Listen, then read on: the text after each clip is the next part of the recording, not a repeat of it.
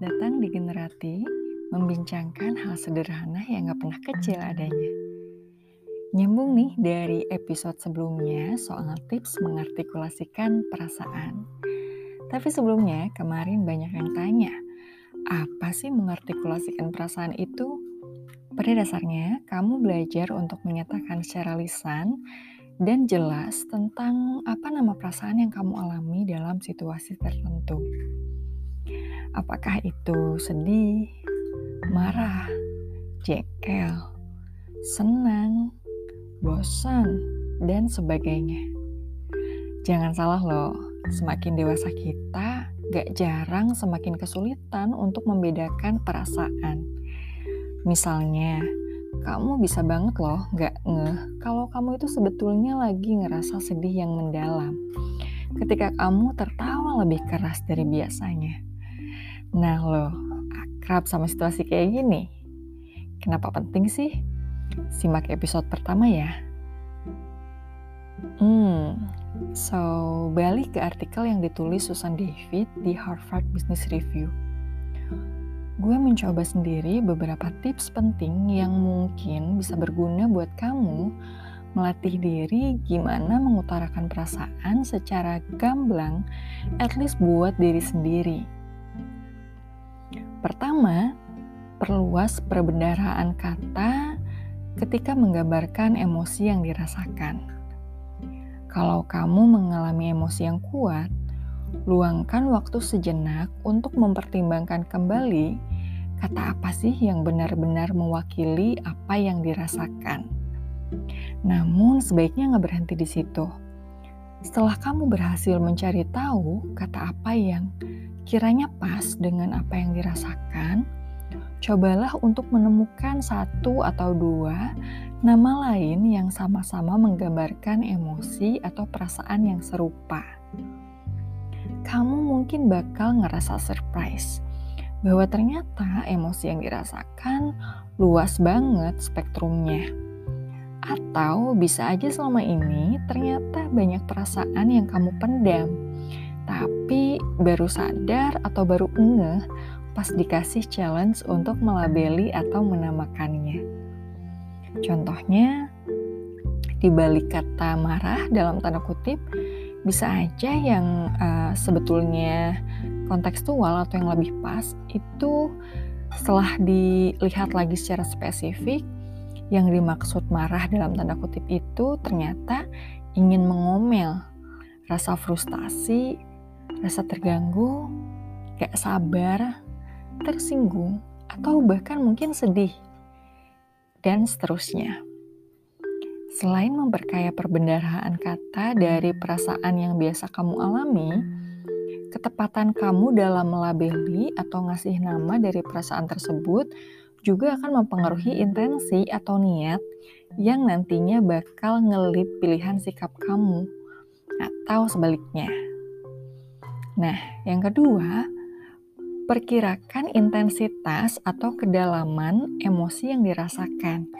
Sebaiknya hindari eh, kata-kata uh, yang menunjukkan intensi yang ekstrim, contohnya marah atau stres. Jika itu dirasakan seketika, kasih waktu dulu, kasih jeda, karena mungkin perasaan yang sebetulnya nggak se ekstrim itu.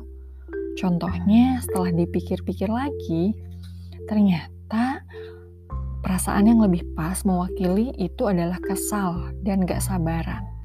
Dengan begitu, cara merespon seperti ini membantu kamu untuk gak reaktif mengutarakan perasaan yang dalam tanda kutip marah tadi.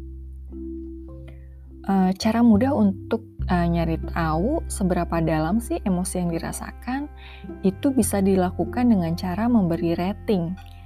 Misalnya, tanya lagi deh ke diri sendiri.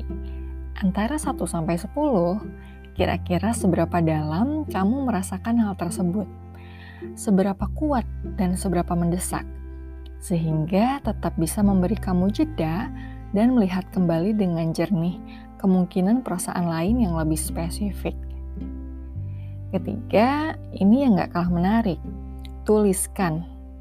Seorang social psychologist, James Pennebaker, pernah melakukan 40 tahun penelitian tentang hubungan antara menulis dan pemrosesan emosional. Eksperimennya menunjukkan bahwa orang yang menuliskan perasaan yang dialami itu nunjukin peningkatan well-being atau kesejahteraan batin yang lebih tinggi. Nah, selain itu, dia juga melakukan penelitian kepada para pekerja yang baru saja kena PHK. Ia menemukan bahwa mereka yang mengutarakan perasaan negatif yang ekstrim atau mendalam itu um, memiliki relasi yang menyulitkan serta memiliki kemungkinan akan mengalami hal serupa hingga tiga kali lipat di kemudian hari. Eksperimen ini juga memperlihatkan bahwa seiring berjalannya waktu, orang yang rutin menuliskan perasaan mereka mulai mengembangkan insight apakah perasaan tersebut benar-benar seperti itu atau tidak.